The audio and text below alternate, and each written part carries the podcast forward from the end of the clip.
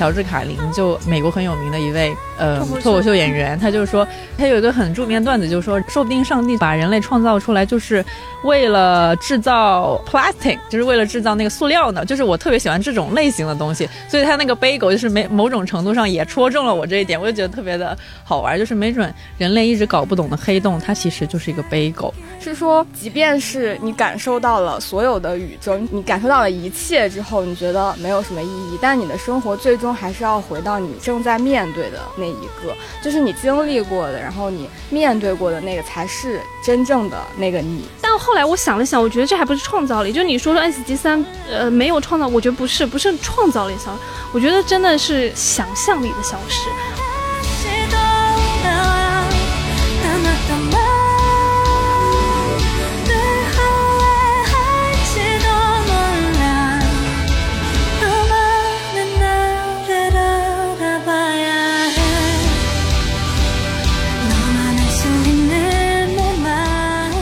Hello，大家好，欢迎收听美理想编辑部，我是林兰，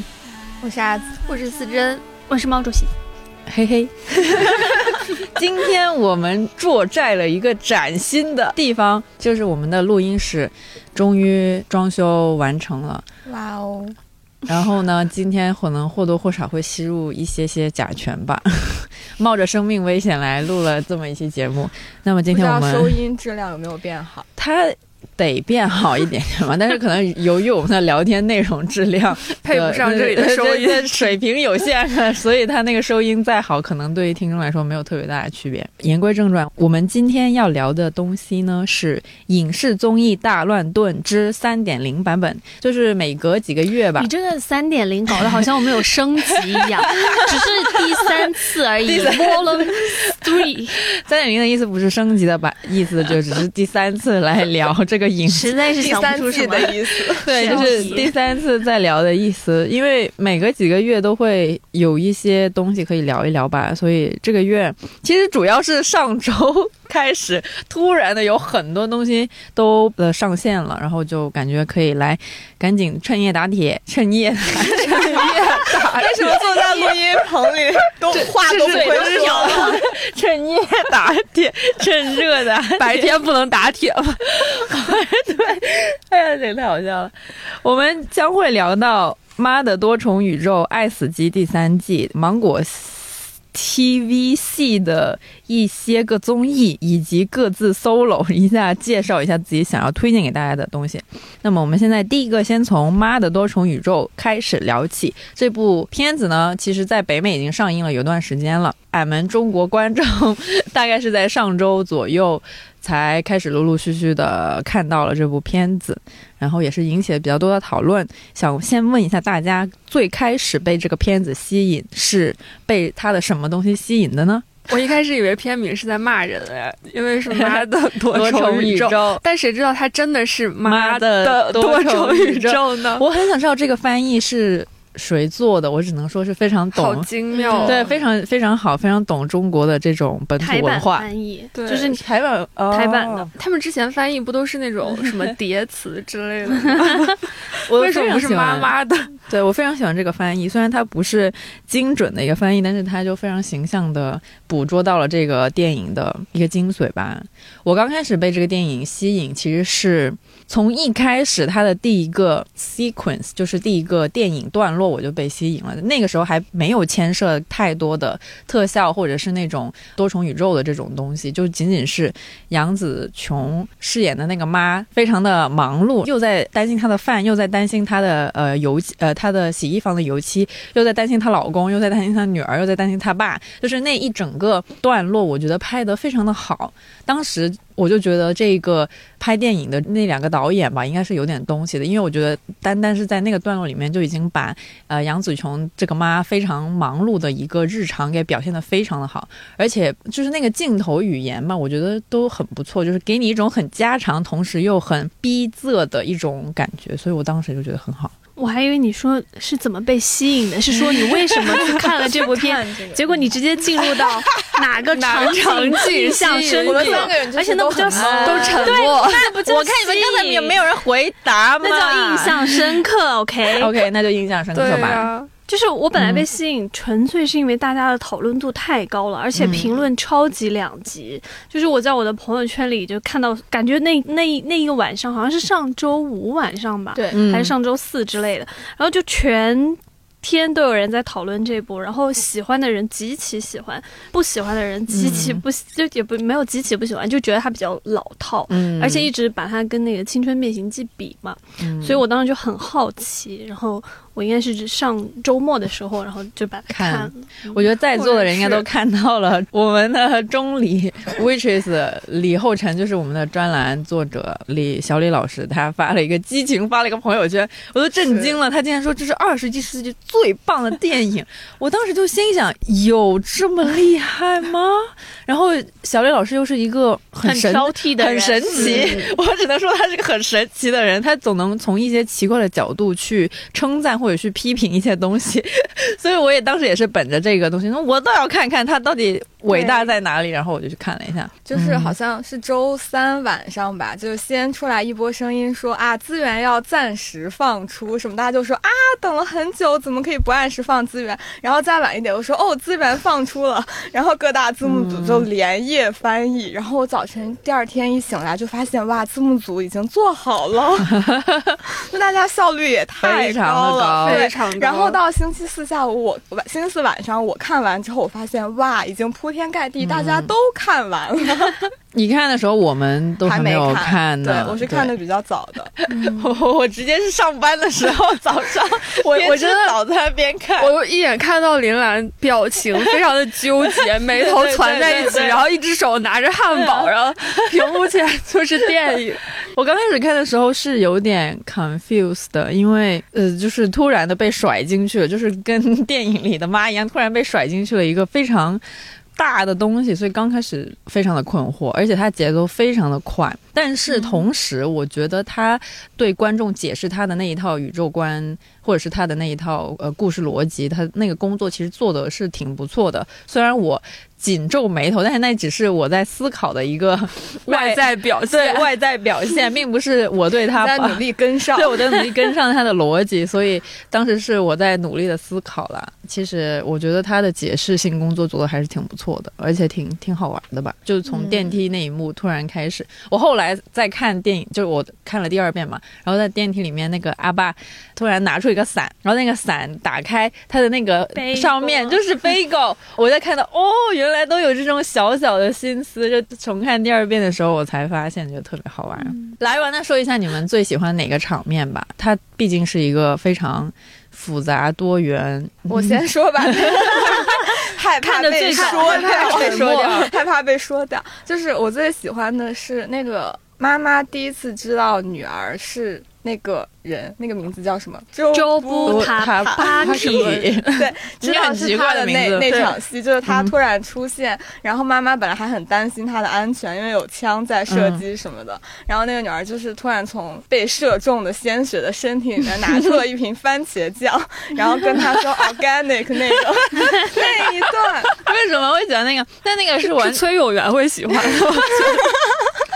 那个特确实非常的顺滑，我也觉得很好笑，很好笑，而且他就是有一些非常纠结的情绪，就是女儿在面对她的妈妈，她内心就是女儿对她妈妈的那个感情是很复杂的。一方面就是是活在一个一直在压抑当中，觉得他妈一直都不认可她，把她逼成那样；但一方面她又很希望得到妈妈的认可。然后她当时那个女儿。那种他们第一次面对的那个情绪，应该就是你看我，我现在这样，我我是很厉害的，但是同时对妈妈又还是有一种不满和恨意在的那种复杂的情绪。然后他的妈妈就是一开始还没有反应过来，那个女儿就是那个卡布巴卡，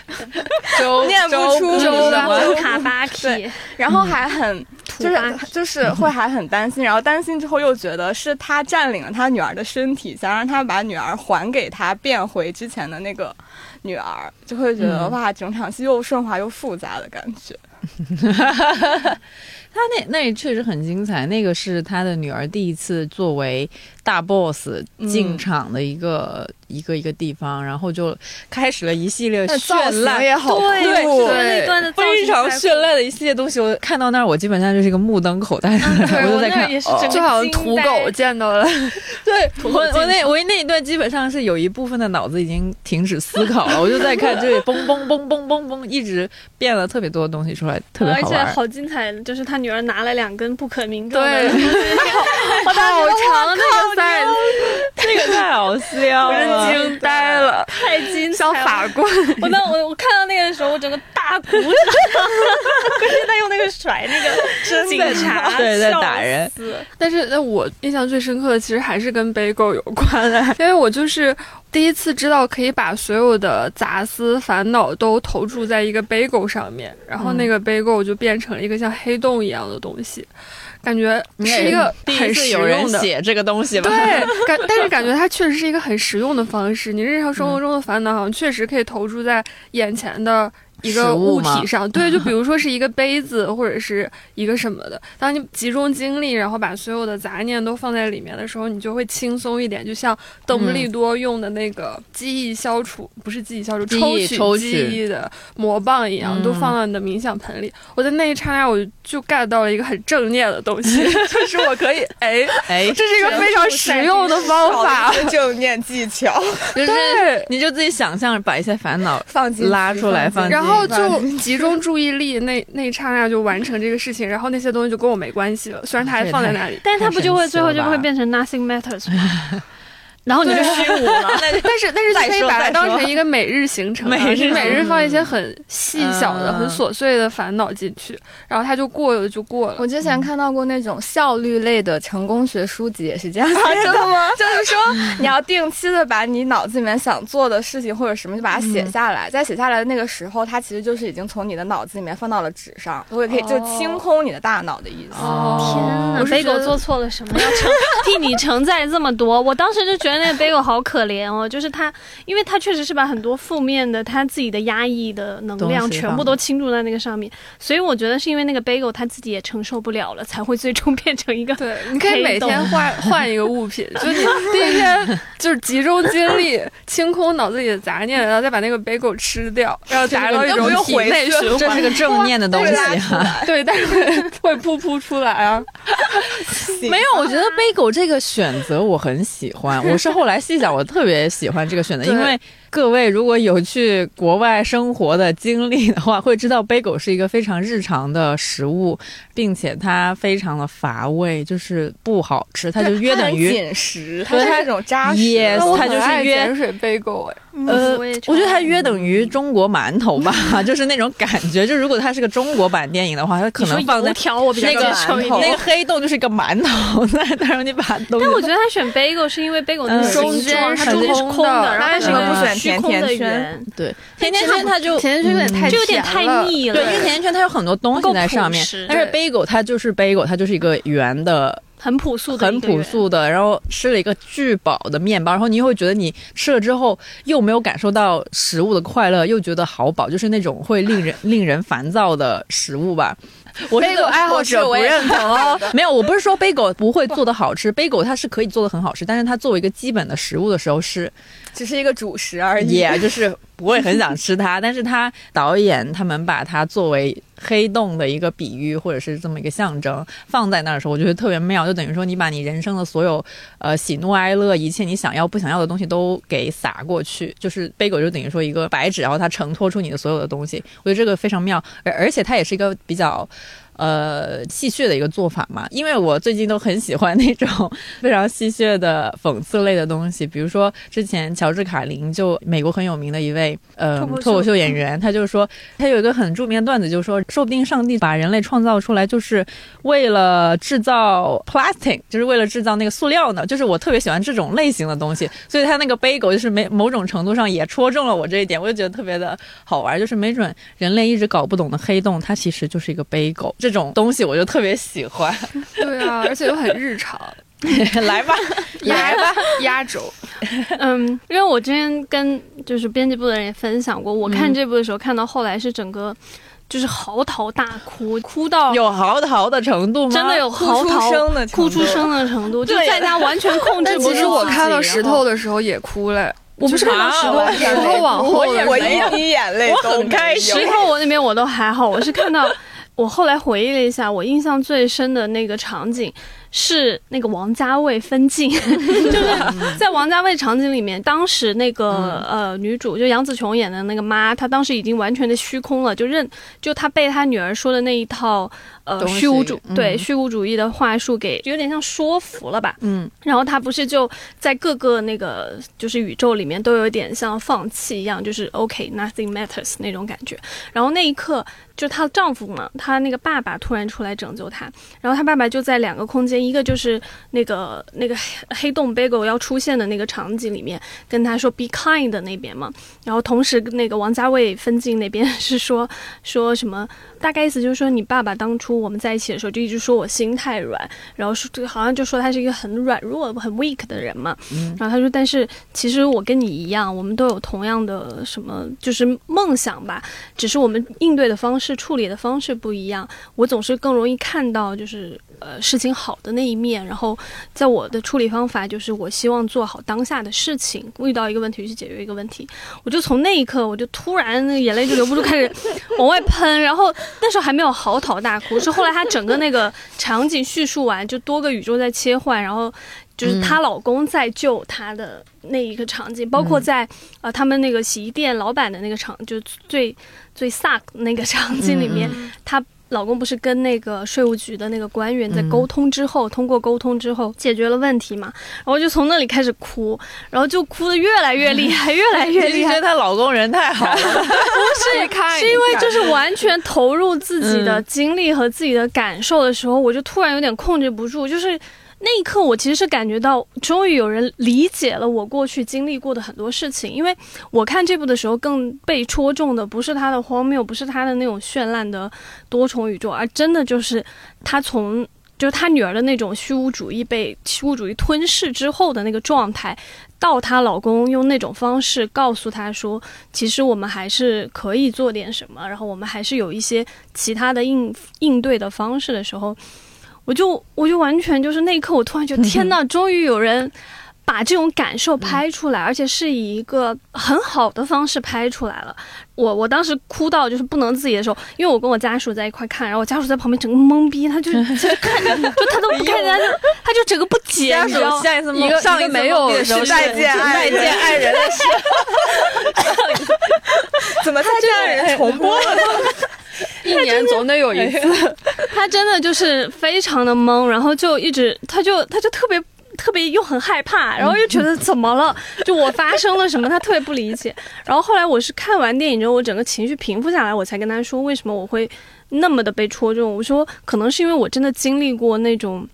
就是你觉得任何事情都没有意义，任何事情都失去了。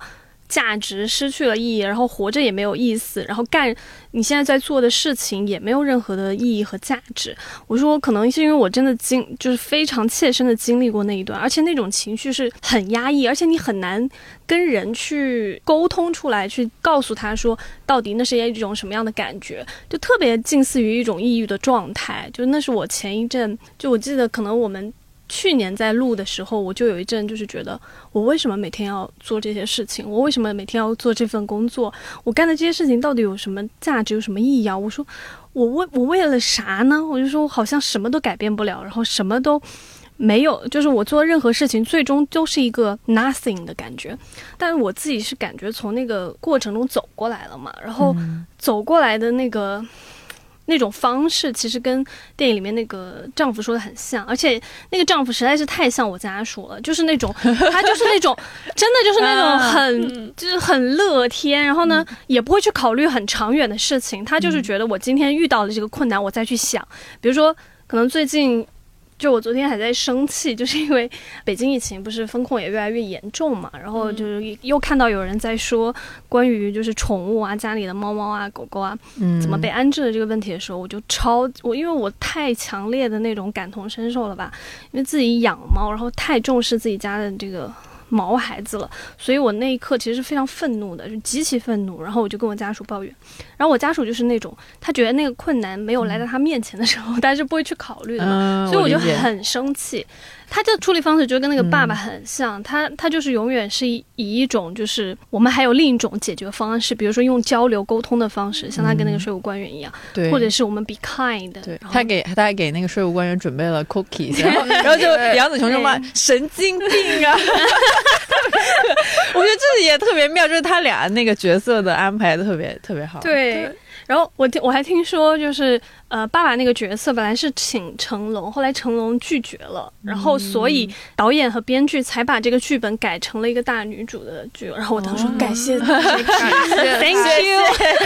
然后我还记得那个爸爸在就是那个那个黑黑洞 bagel 出现的那个场景里，他就对那些战斗的人，就是那阿尔法宇宙来的那些人说：“他说我知道你们战斗是因为你们都很迷茫和困惑。他说我其实也很困惑，然后我也在想为什么我的日子会过成现在这样，然后为什么就是我们要经历这一切。然后他说有的时候我会觉得这一切都是我自己的错。然后那一刻我就觉得天哪，这真的你很很容易把自己的情绪投射上去。然后因为他讲的话实在是太像我家属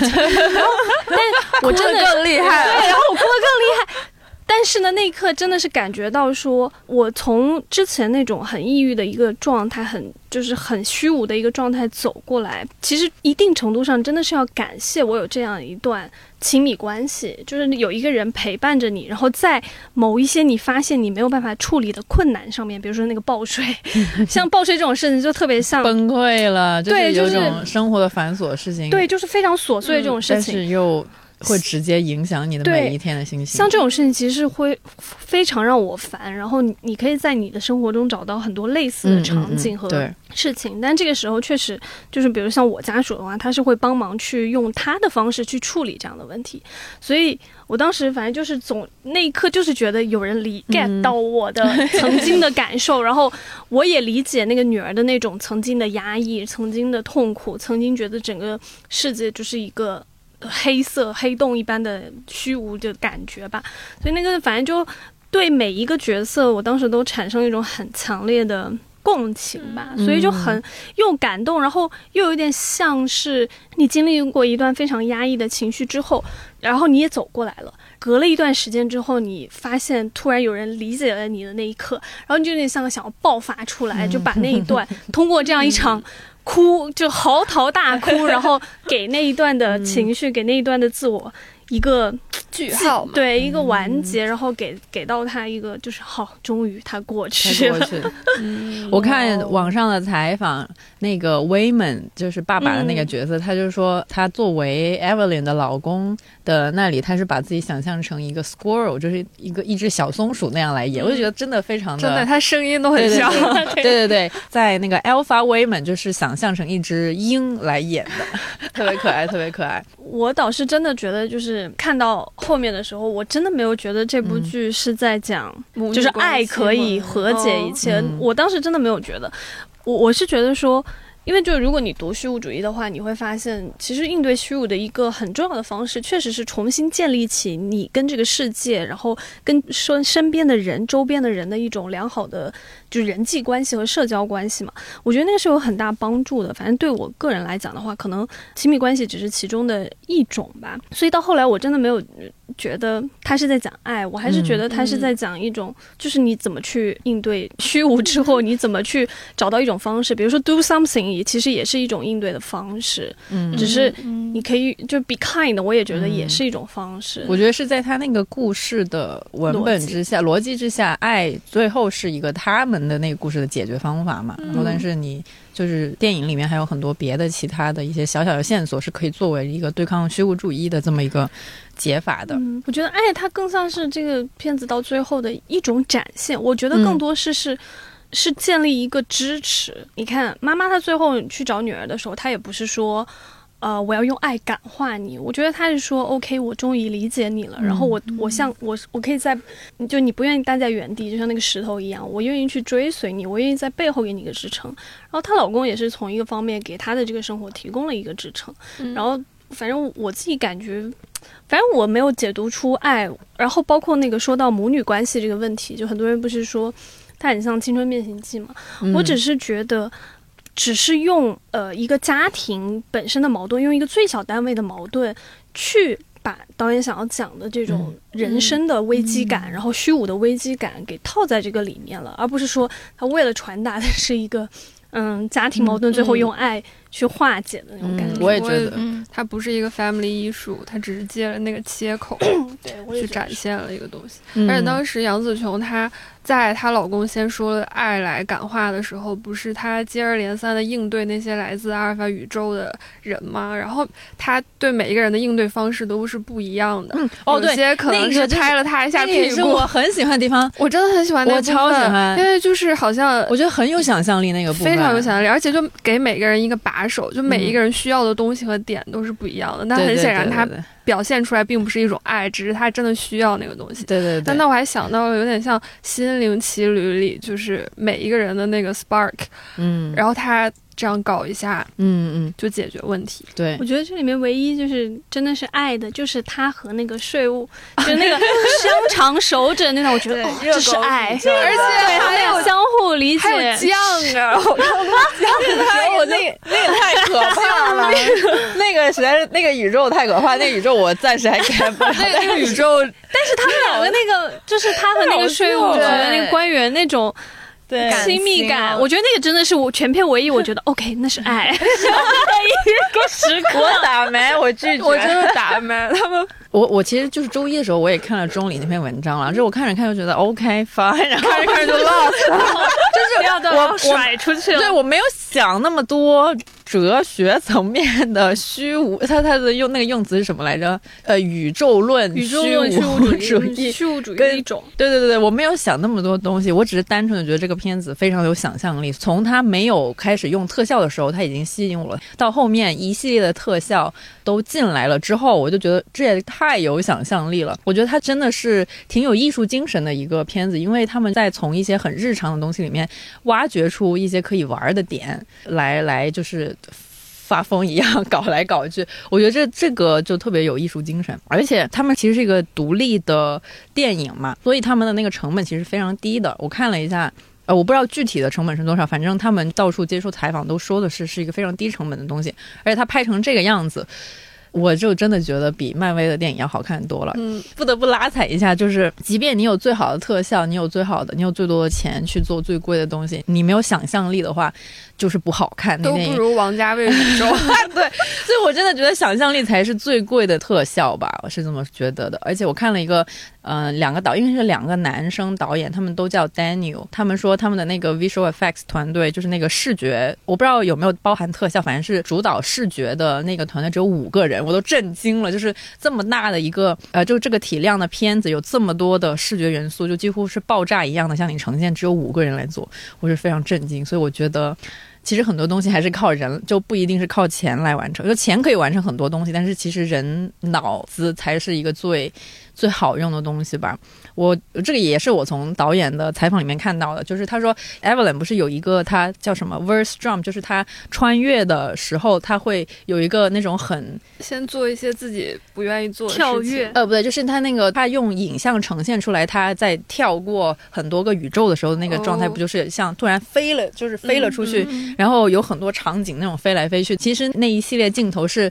导演他先用一个好像是 GoPro 吧，就先用一个小的镜头，然后后他就是每天上街去逛街，然后他就是拿着这个镜头就是在胸前，然后每天都在拍，拍了很多那种呃路面的影像，然后 后期把他们全部加速之后，加速很多倍之后，然后再跟杨紫琼的那个往后就是一飞的那个动作合成起来，就像这种，其实他用的那个钱非常的低，但是需要你有脑子才能想出来一个东西。就我觉得他这个电影给了我很多的一种可能性吧，也不是说我去我要去干这个事情，而是他告诉我，其实有很多东西它没有你想象中那么难做，就是只要你去用一下脑子，就是想想办法，它都是可以完成的。就是我觉得这是这个电影。让我喜欢的另外一个点，就是在于那个导演们的那个创作精神，我觉得非常的好。肖子还有什么想要补充的吗？这一趴要过去了吗？啊，对，那那我那我跟着猫爷说一下那个虚无主义的解法，因为嗯本来、不是本来有一个问题问要不要停在石头上吗？我我我提纲那最开头写着聊的 顺序可根据实际情况调整或跳过。没有没有，你说吧然后就，是说那个停不停在石头上，这个就像猫爷刚才说的，他给的那个虚无主义的解法嘛，是真的让我想到 Rick and Morty 有一集。也是是他非常经典的一集，是 Rick 他为了逃避，因为他女儿是那个时候要离婚，然后离婚之后他就想拉着全家人一起去看心理医生，然后 Rick 为了逃避看心理医生，他就变成了一个酸黄瓜，然后就是 他变成酸黄瓜之后，就在下水道有一番打斗之后，但他最后最后还是就到了那个心理医生那边，跟心理医生展开了。一些对话，然后那个台词我有记下来，是那个心理医生跟如此之用心，对呀所以这个问题不能跳过。这个问题 你早说嘛！就是就是他他这样说，就心理医生跟那个 Rick 说：“我毫不怀疑你对心理咨询感到厌烦，如同我在刷牙和擦屁股时感到厌烦一样。因为修补、维持和清理这些事情都不是冒险，做这些事情就算犯再大的错也不致死，只是工作罢了。而结果是，有些人觉得去工作挺好，而有些人宁愿选择去死。我们每个人都有选择权，就是因为 Rick 他也是在各种各样的宇宙上穿梭，然后选择那样去生活的人。但是他的家人，就比如说 Jerry，就是他老女儿的老公，就是一个非常平庸的，只能做很简单、很简单的事情去维持生活的人。那他选择的可能就是清理、修补和维持的那种生活。然后在心理医生跟他那样说了之后，其实就是 Rick 就是完全无法反驳，尤其是那个我们都有选择权。是说，即便是你感受到了所有的宇宙，你感受到了一切之后，你觉得没有什么意义，但你的生活最终还是要回到你正在面对的那一个，就是你经历过的，然后你面对过的那个才是真正的那个你。我觉得就很像这个电影里面最后给的那个解法吧。所以大家都是支持不要停在石头那儿。是，我是支持不要停在石头。我其实看到石头那一刻，这整部影片让我很喜欢的有一点，就是我刚刚一直没说，因为小紫之前一直在给我们安利就 Rick and Morty，然后我就一直没有想看，因为我不是那种 很荒诞派、很接受、很喜欢荒诞派的人，因为我觉得荒诞有的时候处理不好，他就很尬，就我很害怕那种看到那种很尴尬的乱 乱搞吧，应该说。但是我确实是看了那个就是《妈的多重宇宙》之后，我有想接受小紫的安利去看《Rick and Morty》，因为他跟我说很像。那我看《妈的多重宇宙》的时候，确实是有一种感觉，就是为什么可以有人做到如此之荒诞和荒谬，但是他一切都是合逻辑的，就他都是你都觉得他在他的那个叙述中是合理的，而且他的荒诞只是他的一个表现手法吧，嗯对，就是一个壳或是一个表现手法。那最后给到你的东西是，就是可能每个人的解读不同，切接触的那个切点不同的话，会有不一样的理解吧。但对我自己来讲的话，我是觉得，OK，它虽然极度的荒谬，然后极度的恶搞吧，某种程度上啊，就很荒诞的状态，但是它给到我的那个内核的东西，是让我觉得。我很容易接受的。它其实到影片最后，你说它有没有一点说教呢？我觉得某种程度上有一点吧。就而且对很多人来讲，他觉得妈妈讲的也好，或者是丈夫讲的也好，都是有一点说教的意味，确实会有一点。但是我觉得，当它变成一个很荒诞的方式告诉我的时候，我突然觉得 OK 是可以接受的，而且很可爱，就你很很舒适的。接纳了他给的一切，然后我当时看石头那一段的时候，我其实是有一点，我会觉得哇，就是好可爱。当你发现我们想要，就平常我们一直在说什么啊，什么摆烂啊，或者什么，就是一种情绪被以一个极度具象的方式呈现出来的时候，我那刻真的觉得哇，好可爱，而且那个画面就你就是一瞬间你就能 get 到，就对我就是想当个安安静静的石头而已。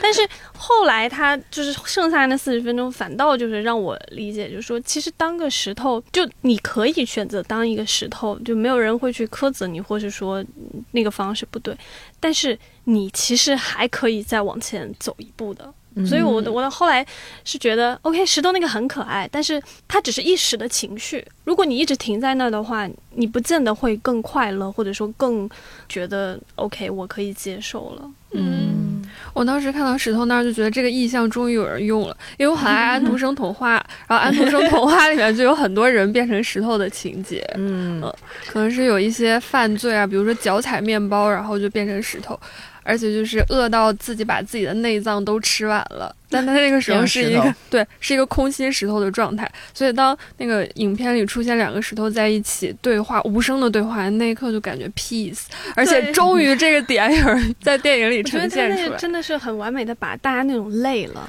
对的心态给具象的呈现在面前，而且他哇敢用一个时呃一分钟吧，大概，然后，完全没有声音，就是字幕，可是你就能感受到那种空灵。他可能也判断大概到这个时候，大家应该看前面的东西看累了，然后让你先休息贴了吧一下 我觉得那个我也是觉得特别好玩，我就看到那儿就觉得。天呐！就是在美国，居然有人愿意投钱去拍这种东西出来，简直就是无法想象。就是拍前面已经足够疯了，来到这儿突然给你来一段 PPT，然后居然还有人就是不用删，无所谓播出来，所以我就觉得真不错。那个石头还能动哎，他往旁边去 靠近就是那另一块那就是快速移动的 PPT 嘛，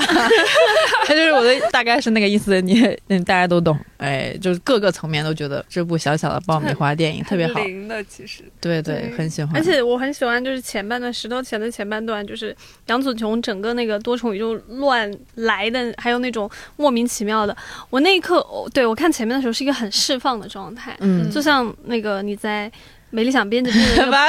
对 发微博，就微博上面说的那个，就是呃替我们先疯了，就因为大家此刻都很想疯，然后替我们先疯。我当时真的是有那种感觉，就觉得说啊、爽，就 对，是终于有一天我可以进入到一个如此荒谬，大家都疯吧干啥，干啥。想干啥干啥，真的很很渴求那种疯了的状态。因为最近嗯可能因为那个就是受环境啊，然后疫情的一个影响，我是觉得那种压抑感就是侵入的越来越。近了，嗯。就之前因为还是在上海嘛，然后因为北京最近的那个情况也不容乐观，所以感觉那个压抑的感受越来越强烈。然后你每天看到一些奇奇怪怪的嗯。新闻的时候，反正我每次看到的新闻，我的我现在的那个反应就是那个表情包，就是啊，我觉得内心就是非常想要尖叫一下，就说啊，像杨紫琼那样啊，对，就好多个，很想要啊，就 why，然后所以就可能压抑太久，然后它帮助你释放一部分吧。对，所以它真的是一个各方各面都非常符合时代情绪的这么一个作品，最早没看的时候，我是看到有人拿它和《青春变形记》比的时候，就讲说它还是比较老的那一套，就是关于嗯东亚母亲家庭，爸爸爸，那就个母女关系。应该是女性在东亚环境下成长起来，什么压抑啊、反抗之类。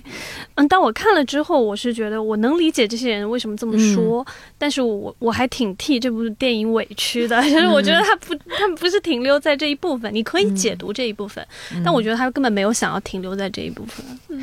那原生家庭花那一段我已经。疯掉了，我说的，然后杨紫琼把他们俩的就是都拔出来，我当时就那跳起来，我已经往下说，我整个人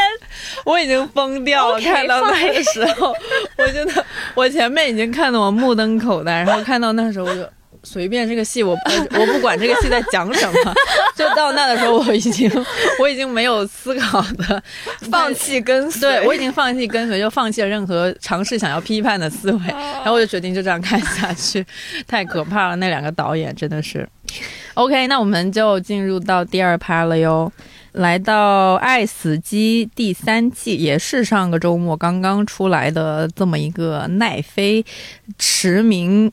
动画系列，驰名中外，驰名中 奈奈飞驰名中华的这么一个动画系列不花钱 戏，对，对我看的很开心。对不起，我这个不不会被告吧？这么说。我还是花了钱的，因为哦我买了奈飞的。哦哦，没有，我也花了钱，我也花了钱，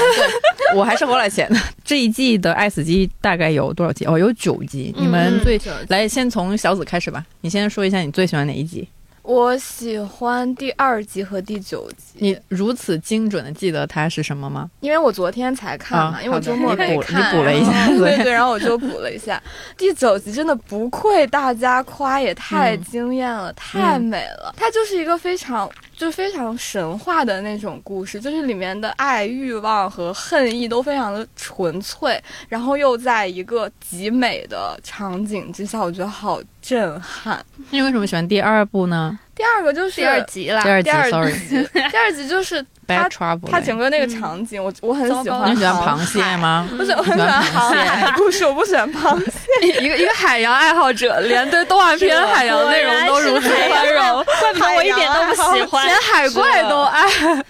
我不得不说，我一定要把我的梗说出来。第二集它不就是大卫芬奇版的太平洋大逃杀吗？当时我都怀疑这个剧本难道是杜强老师写的吗？我就说，我当时也是这种感受。我真的一个人杀另一个人，一个接一个。我没看过太平洋大逃杀，他就是中国船员漂在太平洋里，然后因为没有，虽然没有螃蟹，对，没有螃蟹，就是人类之间的局域，然后就一个干掉一个。但是他第二部集里他有那种善恶，哎，就是一个人他杀了一船的人是为了救更多。我觉得是电车难题，对，就我当时看完是道德和上面的思考在里面的。除了太平之外，大在太平洋大逃杀也有很多道德思考在 里面，就缺一个中国导演吧，拍成动画片。对，我就当时就为杜强老师感到惋惜。对，我就说这就是你看，大卫芬奇也喜欢这样的故事。中国导演英雄所见略同嘛。对对对对对，英雄所见略同。就这两集是我比较喜欢的。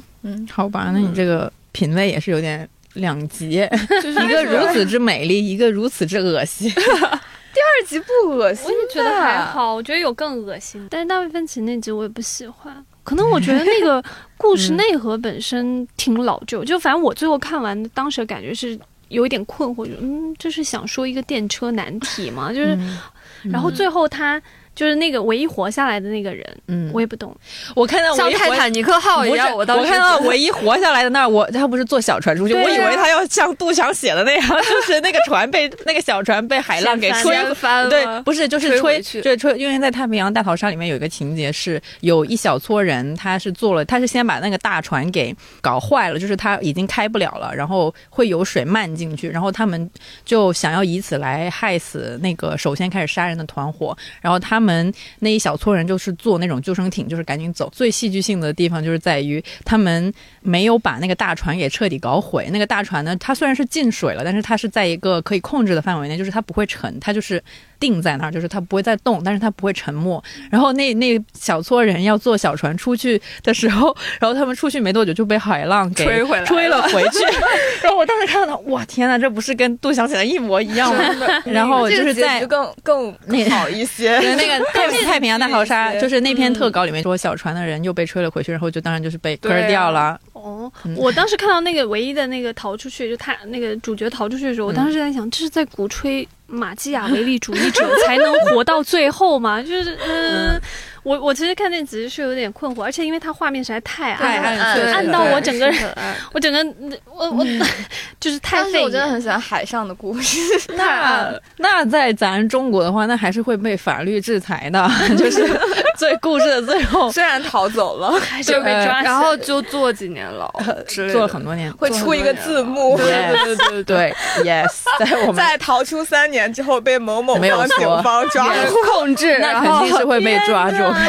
中国版定制结尾，对，太好笑了。好，哎，你说，你说一下你最喜欢哪一集？哦，我最最好跟他们不一样哦，不一样，但是有一个一样，就是我最喜欢其实是第四集和第九集。你们能不能都说一下是哪一集？谁知道第四集就地球放屁那个？对，就是当当时。林兰她在群里说的时候，我就有点好奇，然后我去看的时候，就发现这个片子看的人很爽，因为就一切都突突突 突突突，然后然后地球都毁灭，然后放屁噗噗，太可爱了，对，真的真的非常可爱，就丧尸可以以一种你可以接受的方式，一种而且它是那种像乐高小人一样，对，就俯视的视角，然后很快的就完成这个故事，你毁灭就完事儿，类似于是这样的感受，上帝视角，但我我觉得他最后不是割。屁！我就是觉得他，就是我们把自己看的那么重要，把人类看那么重要，但其实你就是银河系里的，就地整个地球，对一个屁，对一个屁而已。我觉得确实也真的是个屁，肯定会是臭的，因为我觉得 它是绿色的，它肯定会没味道，真空环境哦，好吧，就会一些有毒气息，甚至没有声音哦。对呀，OK。但他还是补了一下，还是补了，就是一个发出 发出一个艺术处理，对一些艺术处理。真实的世界里面，这真实的物理世界是没有声音的。完了，那就是太好地球毁灭的时候连屁都不是，对呀，连屁都不是，啊，真的很好笑。这太惨了。哎呀。啊，我也很喜欢，就最后那一集吉巴罗。对吉巴罗那个嗯女生太漂亮了，我本来很害怕，因为我有密集恐惧症嘛，嗯。我看到她那个鳞片被抠下来的时候，我就很害怕，我用手挡着屏幕只看一丢丢，但又觉得，但我觉得真的很美。而且那个男性他爱钱，就整个故事其实很简单的，但那个男性他爱钱的，呃，线索在之前就有被铺垫嘛。他在河边自己专心致志的捡金子，只是因为自己听不到而已。嗯，他那个视听语言是很不错的，嗯是啊，也不依赖台词什么的，就是很很很有创意。有声音和没声音嗯和喘息，反正嗯就好对对对好。对啊，所以大家都说女生就不要去搞爱情，男生就不要去搞钱，嗯，没有好下场。我还看到小红书上有没有有人说吉巴罗呃水妖姐姐是不是恋爱脑？我笑死了。小红书上已经有她的仿妆和 cos 了，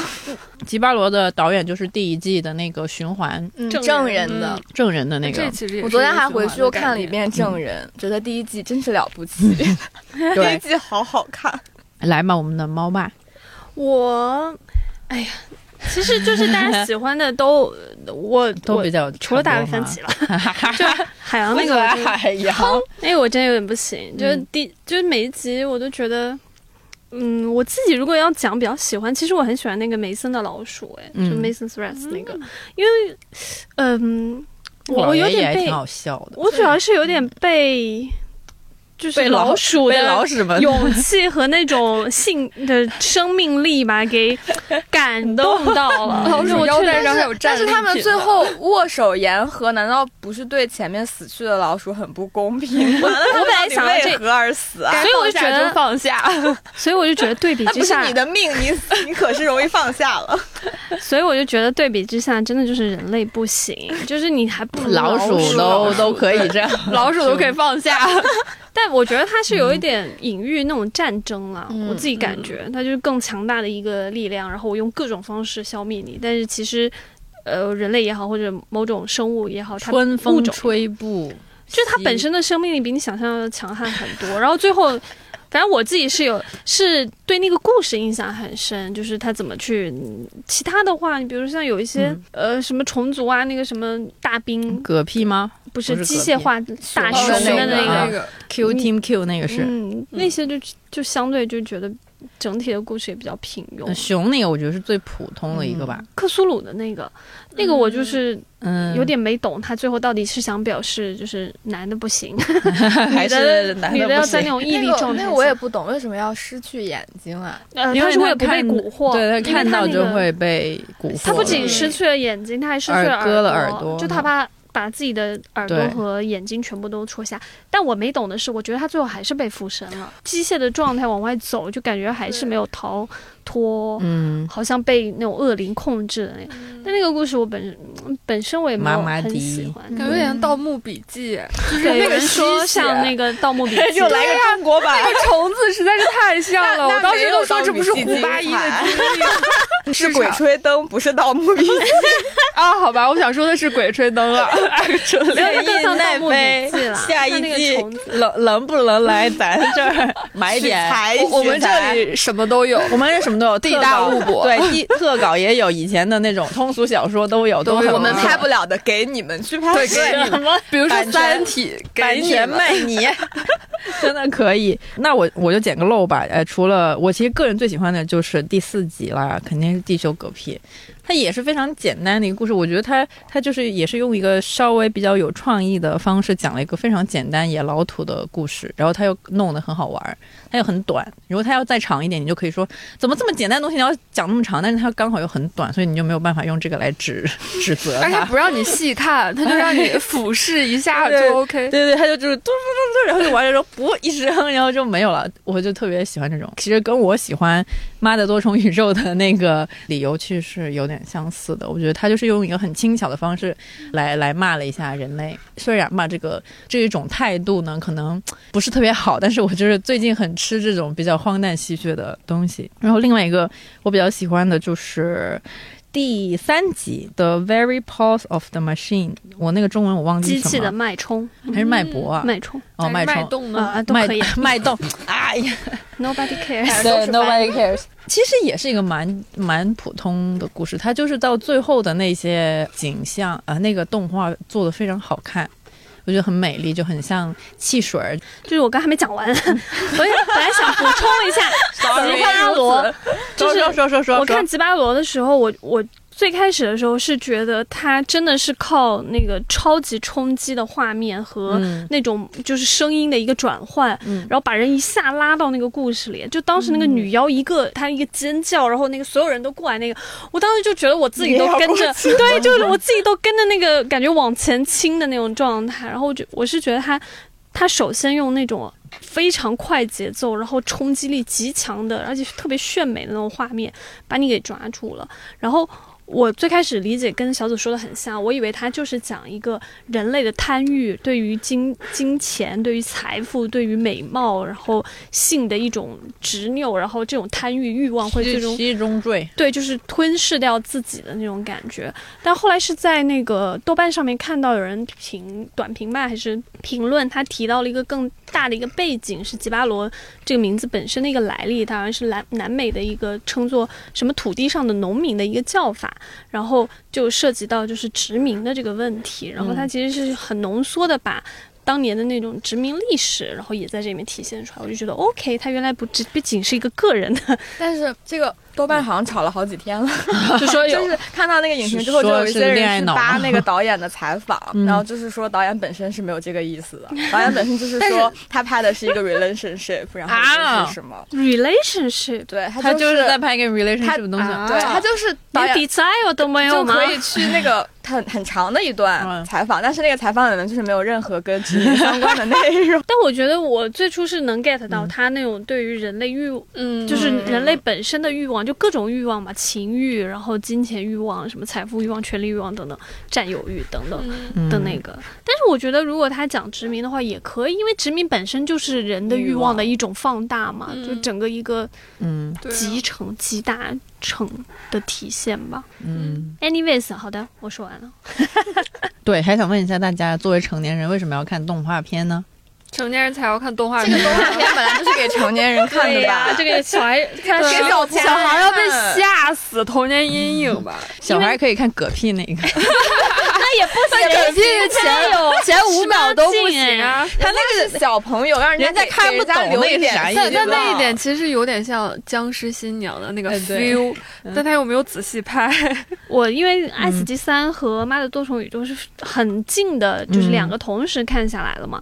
其实相比较之下，我会更喜欢《妈的多重宇宙》，而不是《爱死机三》。嗯然后我觉得《爱死机三》也没有让我感觉到回到了什么第一季，就吹的什么封神、封神之类，包括吉巴罗也好，或者是好几集也好，我都没有觉得他给到我说就真的就是封神的一集，是因为我觉得从第二季开始到这一季，我整体一个感觉是，爱死机他再也没有给我第一季的时候那种就是强烈的冲击感。这一季跟第二季，我甚至会觉得说，它并没有比第二季好太多，因为可能就我个人偏见啊，我个人的理解是觉得这一季它本身的内核和主题再没有给到我那种，就是会让你有一点点想要有哲思性的那种呃没启有发了。没有太多发散的对东西。它就是留给我的东西不多，嗯然后它整季的那个主题，包括像第二季的时候，我也觉得它的主题其实都从创造或者说哲思变成了一种讥讽。它甚至让我觉得，就是连反思都很少，它更多的都是讥讽。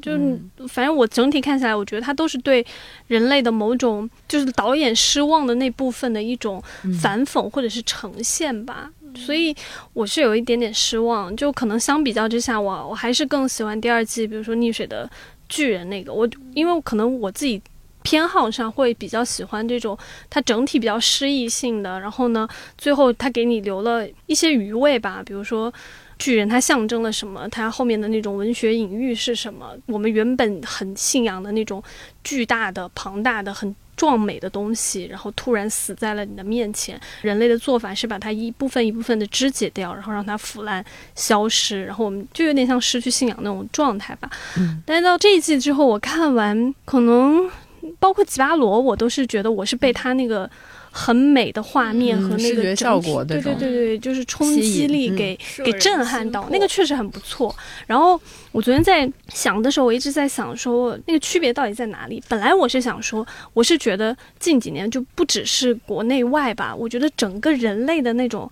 就是创造力都在萎缩。我本来想用的是“创造力”这个词，后来我想了一下，就我们没有资格去说这个话。我觉得没有，我是觉得，我是觉得没有创造力的，呃，就是我们这种就更没有创造力。就是你看我们那个选题枯竭的那个状态，就你已经每天都是在别骂，那连表达力都快没有了。就是每天在重复自己，然后只会只能去呈现，我们要走了，就只能去呈现一些拿拿奶那我茶懂共鸣性的情绪了。对对对，对但是但后来我想了想，我觉得这还不是创造力。就你说说 S G 三，呃，没有创造，我觉得不是，不是创造力消失。我觉得真的是蓝莓刚才讲的，妈的多重宇宙的想象力的消失。我是觉得现在大家更爱做的事情，是我们去就我们现在的现实，某种程度去呈现现实，去引起共鸣，去引起某种情绪上的共振，更多的都在寻求、嗯我们做内容，感觉更多在寻求这个。但是那种有想象力的东西，能够给你更多的空间去引发，就是我们还能在那个想象力基础之上再去创造一些什么的那种东西，我觉得是在。那个是真的在萎缩，而且萎缩的非常厉害。就是我我我是觉得我们没有想象力，就创造力，它可能还包含的是说你能把这个东西做出来，你能、你能通过一种形式、一种方式呈现出来。那我觉得想象力的萎缩真的是有点嗯，就是很过度，就包括你看 S 级，本来我第一季的时候，它给我的感觉就是创造力和想象力都很丰沛吧。嗯，但到这一集，我觉得更多的是说，他其实是在反讽我们现在的现实状况，然后在讥讽现在的很多现实情况。但是你说他带着我，留给我们更多的什么空间、想象空间，好像就没有那么多。嗯当嗯，嗯、我也没有想要苛责他意思，就是大家都是这样啦。有的看就不错没了。事没事，你付钱了，你可以。我我是真的觉得说，我后来想，会员，我后来是真的想想说，嗯，我没有资格苛责人家，就我们我们萎缩的更厉害，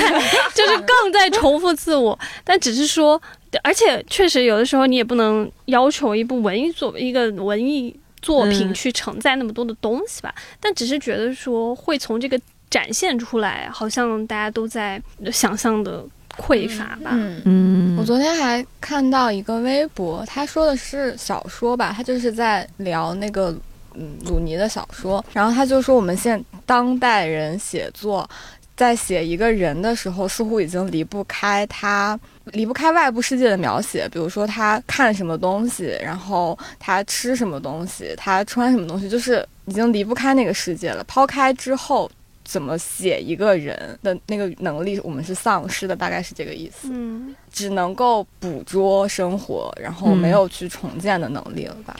但是生活也不能如对实捕捉。那可能仅限于我们，局部捕捉，就我们一 叫什么一水之隔嗯的那个一衣带水还是什么？嗯哦，人家就在国际上叱咤风云。OK，就是人家弹丸之地为什么可以？韩国啊，我后来想了一下，就是其实当一方面我确实觉得，嗯，人类真的可能不行了，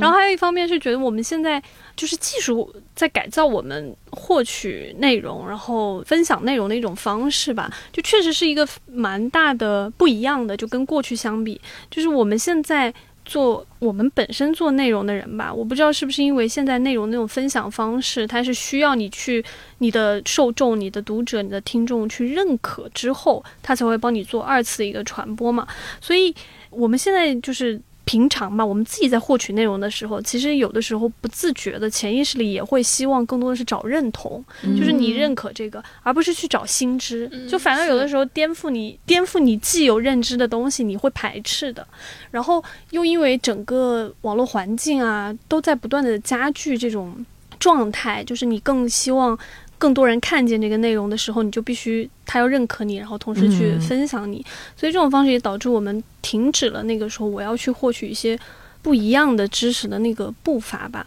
而且还有一个。问题是真的，就是现在那种互联网的整体的一个蓬勃吧，它其实更像一个人类延伸的脑，就是延伸的大脑会让你觉得说，我今天要获取任何知识，我只要很简单的搜索一下就可以了。所以其实对心智的那种渴求，反倒。就是被压抑了，我自己感觉，就你觉得好像所有东西反正都在那儿。我今天比如说我好我要来录节目，我要我要去找一个什么东西的时候，我就会很自动的说我去这个机械云大脑上找到那个东西，然后我拿过来复述一下，就好像很多东西你都觉得它是已经在了，反正我只需要搜索一下，我就能 get，我就能找到它，然后也就。也就慢慢的好像失去了那种说我要知道一些不一样的东西的，嗯，那种求知，对对对，那种求知欲吧。刚刚说到捕捉生活的一个面相这种东西，我突然想到，其实那个最近的那个韩剧《我的解放日志》，它其实做的也是。捕捉现实中一些人的一些生活的面相，但是他做的就很好。但我真的觉得他是给足了耐心的，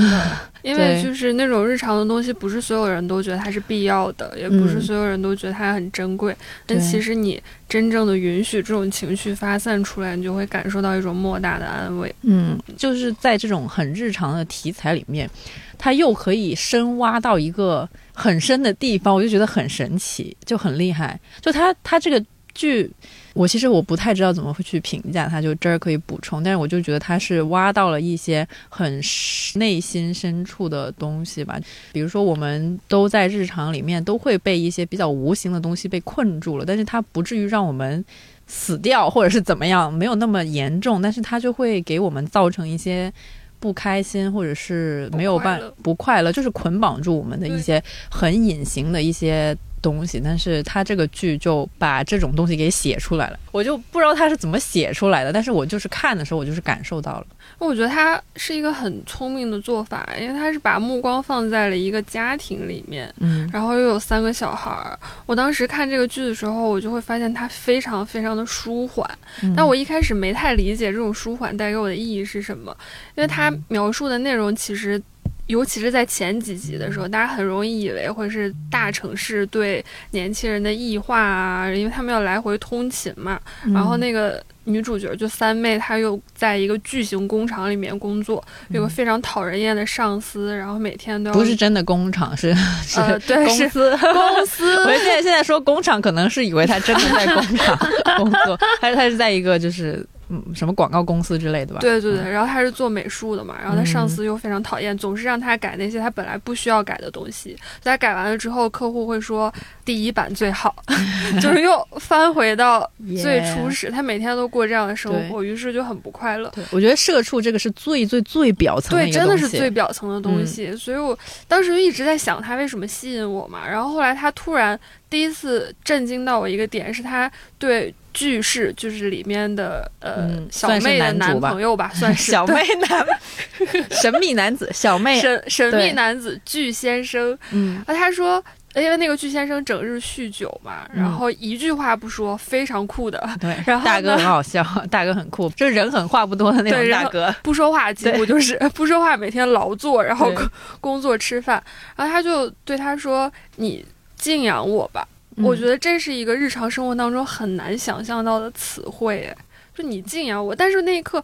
我突然就 get 到了，因为确实是内心空虚，每天都弥漫在一种呃挣不脱的不快乐当中。填满它，对，然后 填满他的内心。哪个敬仰？呃，尊敬的敬。我不知道他翻，因为我也看了那个崇拜类似于崇拜，类似于崇拜，但是好像你又不能完全用崇拜来讲。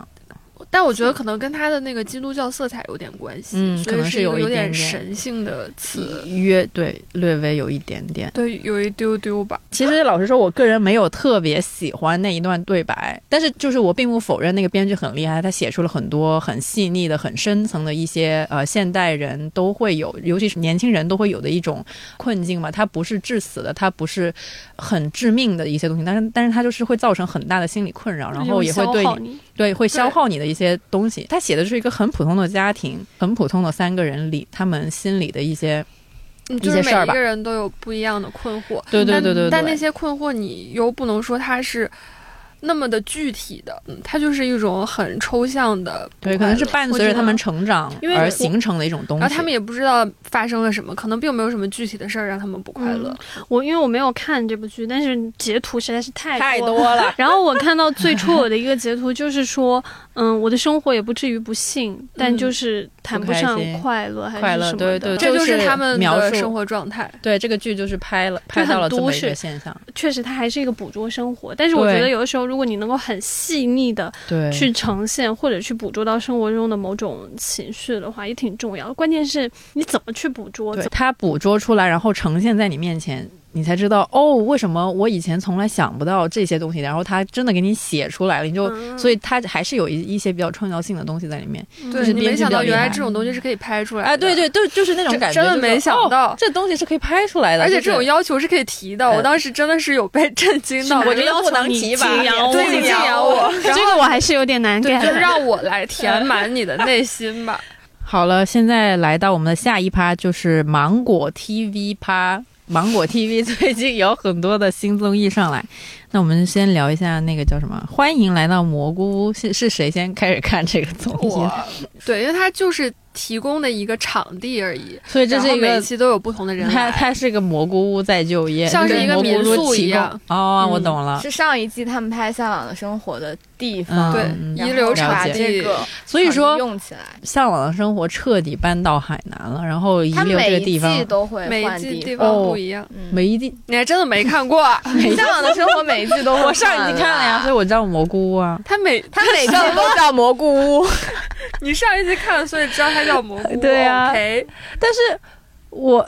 他每向往的一季都生活叫和蘑菇。菇就是蘑蘑菇是他的衍生 衍生节目，对一开始想拍蘑菇屋也是为了给《向往的生活》造势嘛，因为就是那个时候《向往的生活》还没有播，就想要拍一个成本非常小的的对专攻会员的一个小节目，嗯然后就找了那个导演，那个导演好像是拍《闪亮的日子》的他们的一个团队。他们之前就是拍这种胡咖综艺的，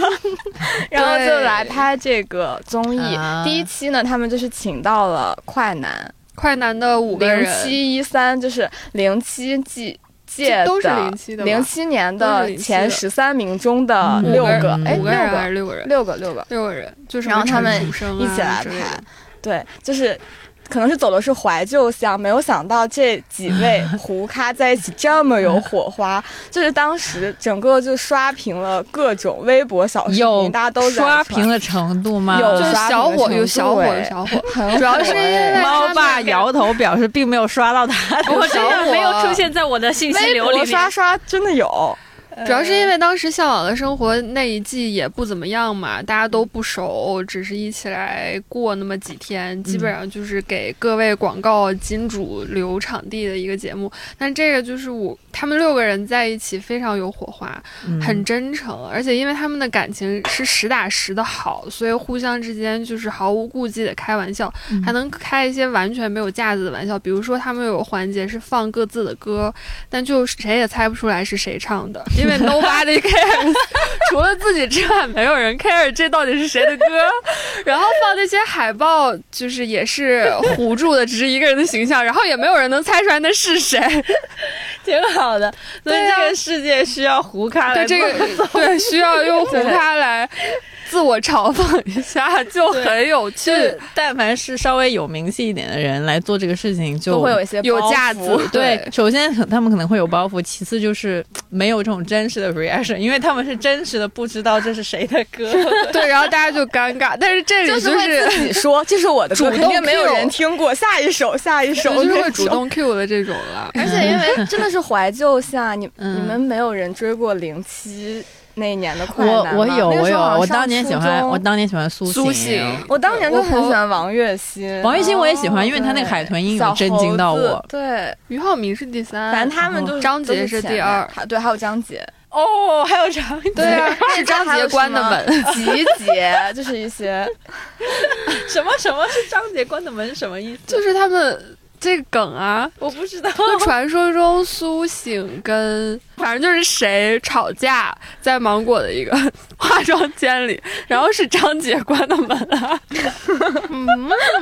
好难懂啊！就是挖挖出来了好多当年的 八卦在里面吵架打架，然后张姐关的门。当年就是所有的人真的都好讨厌苏醒，然后谁那个就不是有句话说，就是没有人能拒绝二十三岁的苏醒，除了十九岁还是十八岁的王栎鑫。有各种那种节目里面的镜头，王栎鑫非常非常不喜欢苏醒，就是完全不想要跟苏醒对话那种。为什么苏醒之前这么讨人厌来着？你看一下这个也可以理解他为什么讨人厌，他真的很欠。就是很 很我看自到那个恋吧，，我看到那个综艺里面，包袱他是包袱最重的。我就看到他们所有人都说他们讨厌超讨厌苏醒。浪姐三也是上周五正式开播了，真的好多东西都在上周五、上周末出来哦。对，嗯，好忙啊！对，我我们是在理想国办公室，应接不暇。对浅浅看了一下浪姐的这一集。上午认真工作，下午看浪迹。不要装，不要装。要说明一下，就是上周我们没理想编辑部的子儿子儿，这个录音是我今天也是很容易瓢，也不知道为什么。就是上周五没理想编辑部的子和蓝，然后还有渣儿一起去了那个理想国的小院儿，因为我们那个应该怎么叫它兄弟公司，就是南艺咖呃理想国咖啡馆，因为受到疫情的影响，然后一直就封。就封园了，然后那个咖啡馆也开不起来，所以他们就回到了理想国的小院儿里面。所以上周没理想编辑部去探了个班，虽然我也不知道他们干了什么。排版啊，去吃吃喝喝，在理想国吃了中午饭。销售就是买空了最后最后买剩的空了那一波，对，买空了一些酒啊、面包啊什么的，还是有一些实质性的帮助。嗯，没错，然后就是在当天，因为我们是在人在理想国嘛，后来下午实在没有我们什么事儿，然后我们就上去办公室坐了一会儿，然后顺便看了一下浪姐。浪姐那个十二点播嘛，然后我们说，哎，可以看一下浪姐，然后就开始看浪姐了。鉴于浪姐没播几集嘛，然后我们简单说一下比较期待哪位哪几位姐姐吧，然后我们就可以过渡到最后一趴了。我比较想期待齐溪，哎，嗯，哦就是因为之前我特别喜欢他演的那个《下海》，是我很喜欢的怎么又是海呀、电影《下海》，就是他演一个从东北下岗之后去到巴黎打工，然后最后当了妓女的这么一个嗯形象，嗯就演的非常好。然后他之前演那个《听他说》第一集，就是嗯也是他嘛，我就觉得他的演技真的很好，整个人是那种清冷起范儿的，我就几乎想不到他来唱跳是什么，但看他的舞台就觉得哇，他真的会跳舞。然后就跳的也很好，所以我还挺期待这一季他后面会不会跳那种甜甜的歌，为什么要人家跳甜甜？就想知。道是什么样子呀。OK，下一个，呃，我比较期待赵梦和王心凌。嗯，王心凌确实就很你是中年男人吗？对，就是不能免俗啦。你占据是中年我的男人童年然中后我很年男粉军团我。很爱他《爱你》那首歌，就我一听那首歌，我心情就会变好。然后赵梦就是觉得他很酷，没了，酷 酷就完了。酷就完了？但是这一季真的请宁静和那英回来的这个情节，这个综艺设让你置，我感到不是很懂。迷惑。会让我觉得有一点不适，就是一开场就是先是他们两两个个加谢娜两个人，三个人在莫名其妙的讲讲一些什么像大佬打开打擂台，对大佬开会，然后 battle，然后说一些没有必在我听来没有必要的 解言解语，就是宁静跟娜姐有多少粉丝？就不是他们。很多不是他们本人的问题，就是我我我我不是很懂就是危险发言。就是节节目要为什么要这样设置？为什么非得搞两个姐回来拉两个战队，然后开始勾心斗角？两个队要打打打，但是感觉没有没有太。勾心斗角哎，我会觉得，就是因为他们就是第一集最后开始选人的时候嘛，对，就开始在什么嗯房间里面开会，然后要想怎么怎么拉人，怎么怎么怎么样，就是整个让我大不适。我就想说，为什么？可是不是是不是因为第二季太没有太没有没有激起太多的了水花，所以他第三季就要吗？但是我觉得嗯第三季还 OK 哎，因为他都取消了成团位，然后也取消了一些投票或者是打分的规则。那最终是怎样的一个出道模式呢？这个我还没有了解到。但是呢，目前为止它呈现出来的就是没有取消了之前那个打分，还有极强竞争性的感觉。我会觉得它是一个正常的排兵布阵哎。因为他们我不懂为什么要在姐姐团的内部搞两个像权威一样的人出来，就是等级真的非常的森严。他们又是前辈，然后个性又很呛，然后就坐在那里，然后其他的姐姐就是完全不敢冒犯的状态。然后分队的时候还会说于文文，就那英用了一个词是什么不好摆弄，我不知道这可能是东北方言的一种表述。但我听到那个词，我整个我不是我真的不。懂，就是这一切是在干嘛？嗯，对，就是明明大家开开心心，难道不是三十个姐姐的团建？然后就现在搞成这种充满硝烟，然后要在一个森严的等级制下排兵作战，我我不喜欢这样。在学生团体内部安插了两个教导主任的感觉，有点，有点，是有点。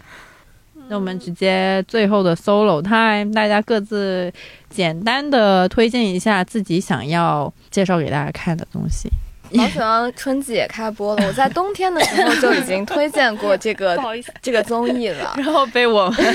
被他们鄙视视 鄙视了很久。我很认真的看了一次，我真的没有看下去。他它就是一个不需要很认真看的综艺，就是比如说你在做饭或者做家务的时候，就放着它当一个背景音，因为它没有任何信息密度，它只是一群人一个很舒适的方式待在我突然理解了为什么你们无法理解我说我的解放日记。对，就是它没有任何，它好笑吧？它也没有那么好笑，但就是很舒服。它给你营造出了一个非常舒服的空间，让你可以在里面干你的家务 的那种感觉。对。然后我最近还在回看《爸爸去哪儿》，最近在补的是泡芙，对，是泡芙的那一季，就。好好看哦！原来我们曾经看的综艺那么 好看，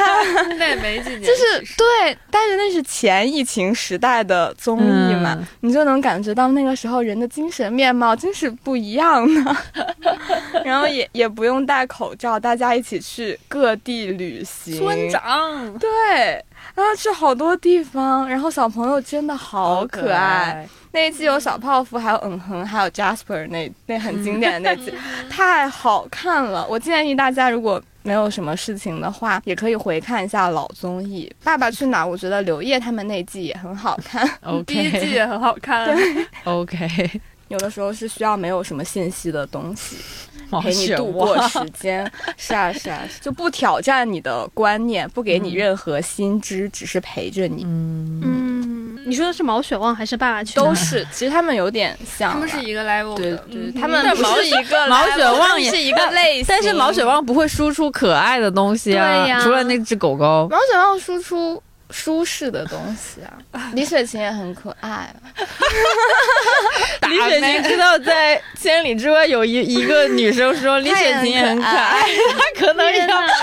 李雪琴可能会爆炸，因为她可能是比较长在我会觉得舒服的那个地方，就是她整个人还有状态，对对对对，那种状态我觉得好舒服。医疗纪录片是我一直都非常非常喜欢看，包括医疗剧我也是就是重度爱好者，可能是因为。因为医疗这个东西跟你非常之相关，然后我当时看急诊室的故事的时候，真的是真情实意哭了好几次。第几季？第几次哭了？第一季的时候真的蛮好哭的，因为那个急诊室它是一个突发状况特别常见的地方。然后呢，里面因为它那个采的地方应该是上海六院吧。然后看过这个纪录片，我突然意识到，然后把它跟人世间搞混。急诊室故事，我觉得它更像是，因为它。急诊室处理的大部分是突发情况，而且是相对嗯有严重的，也有比较常见的一些突发情况。医生这个职业，我是一直怀有一种憧憬的吧，就是一种浪漫的幻想，就觉得医生很厉害。但是看医疗纪录片，就会总是觉得说，他其实会给你很多不一样的视角，就会破除你也可以说祛魅吧，就是告诉你说，呃，要更理性的去看待医院这个地方，医生这个职业，以及。医生为什么会做这样的医疗决策？其实它不是一个很个人化的，也不是一个很神话的事情，而是它其实背后也有一套它的逻辑和它的那个系统嘛。然后我前阵是看了一个那个。好像也是奈飞上的纪录片，叫叫《全民大会诊》吧，好像是这个翻译啊，就比较奇怪。它本身的英文名叫 Diagnosis，就是诊断。那个呢，就是讲他好像是耶鲁的耶鲁医学院的一个医生，然后一个。女医生，我特别喜欢她。然后呢，她是一直在《纽约时报》上面写专栏。她就是希望通过这种集齐全世界的智慧，因为她就说，其实医院很多时候做医疗判断、医疗诊断的时候，会有一个问题，就是你只能依赖的是你自己本身的经验，或者是你这个科室里面、你这个医院里面其他医生的一些会诊的一个经，就是判断嘛。但是呢，他想做一件事情，就是面对一些疑难杂症的时候，他其实中文翻译应该叫疑难杂症比较合适吧，因为他全。都是一些非常罕见、非常非常稀少的一些很特殊的病症，然后他就希望通过他在《纽约时报》上面的一个发文，然后能够号召全球各地的医生们来参与这场会诊，就相当于运用整个全世界的大脑。虽然其实他最后呃会诊的结果，他是不能做出一个医疗判断的，就不能做出一个医疗决策的吧？应该是，就是他只能给你建议，就是你可以可以让那个患者听全世界这些人。带来的建议，他会帮他做一个分类，然后要由患者自己来决定。反正还挺有意思。就是当时看的时候是觉得，天哪，天下居然有这么多，就是人类根本没有办法去判，就是确诊说它到底是什么样的因素导致的，而且是非常之罕见的。然后那个情况下，我当时觉得我还挺幸运的，就活到现在不容易。你也不想要有太多的故事可以上这种纪录片吧？那个 diagnosis 里面那些病症真的是让人觉得好唏嘘啊！就是比如说有一个小女孩，她就是非常小的一个小女孩，她就一直会出现一种症状是。他在一天之内会有三百次发作，像那个癫痫吧，就像癫痫一样。但是呢，他的反应是他整个人会突然失去全身瘫痪，他整个人就会像那个机器突然停止运作了一样，然后就整个人倒下去，呃，三十秒左右，然后他会失去任何的行动能力，然后但不知道他有没有意识啊，有可能有意识，过一会儿就好了，然后过一阵他又会这样，就他一天要发作三百次，然后你就觉得天呐，这种生活怎么过？对。后来他们就检测了半天都发现不了，但他因为这个病太过于罕见，所以他受到接收到了美国一个什么医疗系统啊，就是它里面有一个专门研究这种罕见病症的医疗机构，可以给他免费做检测。结果那个医疗机构两年都没有给他一个回复。后来是他找了这个，就是这个《纽约时报》这个医生之后。他们突然好像在半年之内突然给了他一个回复，意思就是说他最后是因为他缺他的基因里面有发生了一个基因突变，然后他缺少了某一个基因的一一个什么链条。他其实比较幸运是他是确诊了嘛，然后确诊之后呢，他要做的是找到更多跟他相似病症的人，他们才能够要求一些比如说保险公司啊、基金会啊给他提供这个医疗援助，然后给他们钱去。做更多的一些方应对方式吧。Anyways，反正就是为什么会喜欢看这个？不希望自己有那么多故事啊！是啊，你不觉得看了我看了就珍惜生命？对，真的就是觉得 天哪，我还是挺幸运的。好，对。我最近还想推荐两部我在看的剧和电影，一个就是《间谍过家家》。就如果小紫说的就是爸爸对叔叔可爱，那我觉得《间谍过家家》真的是我太可爱了，而且他那个还是有戏剧冲突的，他还不是纯粹的陪伴，他还给了你很多戏剧性、莫名其妙可爱的。点《间谍过家家》，我最近一直在看，真的是因为它很可爱，然后很很舒服的一个状态。然后还有一个想推荐的是这个，让我想想怎么讲。我我很想推荐《万湖会议》这部电影，我是咬着后槽牙看完的。我推荐大家去看一下吧，反正肯定很多人会有那种共鸣感的，因为它在讲的就是呃，一九四二年在万湖会议上。纳粹讨论怎么样合理、合法、有秩序的处理一千一百万犹太人的一个嗯一个记录吧。然后我当时看了，觉得很冲击我的是。一群衣冠对，就是衣冠禽兽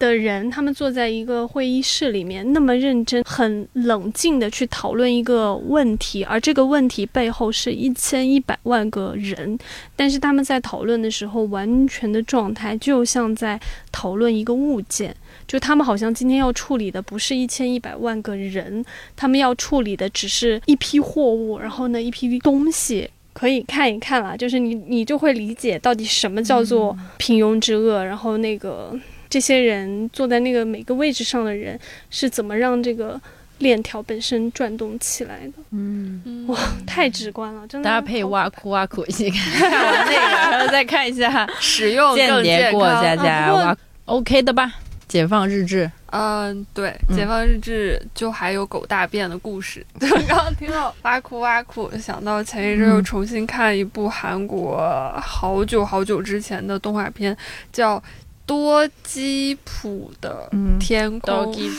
对，嗯。就是狗大便，它是主角就是一坨非常简单的狗大便，它的声音非常可爱。就是他为什么要推荐一坨狗大便给大家看呢？一坨可爱，对，一坨如此天然的、一本正经的在可爱着说话的狗大便，难道不值得去观赏一下吗？就有一些哲思在里面，关于它，关于它为什么是一坨狗大便的自我怀疑，还有它存在的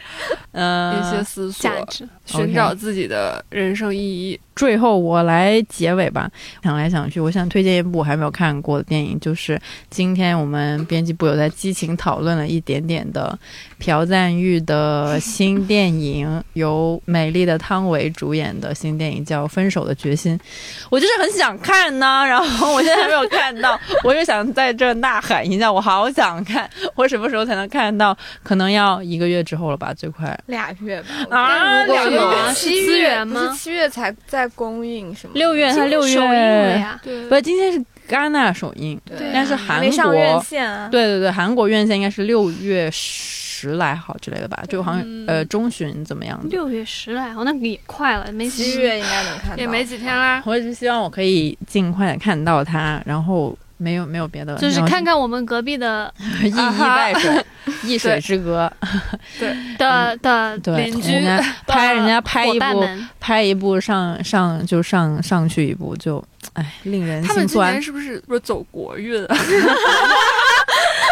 我们是什么？也有可能，也有可能，那这人家可能就是在一个 对啊，然后我们现在就是就是这样的。对对对 对我觉得有道理，什么鬼？说服了我。我觉得我们应该那个结尾就应该是人家在戛纳争做主呃那个参与主竞赛单元，我们在做 在家里核酸核酸，希望汤唯可以带着全中国人的梦想冲上冲出亚洲，然后那个 走向世界。走向世界就靠汤唯了。希望下一届奥斯卡可以看到汤唯的身影。汤唯说八八六，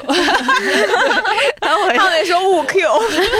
八八六，汤唯说五 Q，我想要带着全中国人民的希望你。谁？天哪！哪位？好吧，那我们最后一起来说，就这样吧，就就这样吧。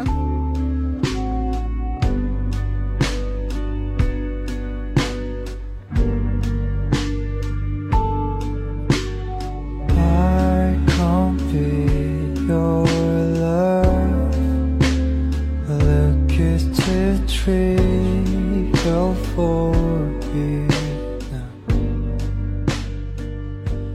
感谢大家收听本期节目。如果你喜欢的话，欢迎评论、转发、收藏、点赞，一键三连哦。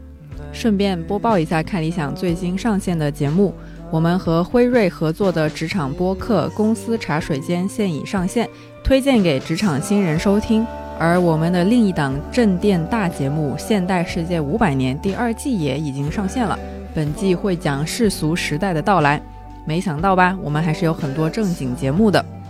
祝大家周末愉快，我们下期再见，拜拜。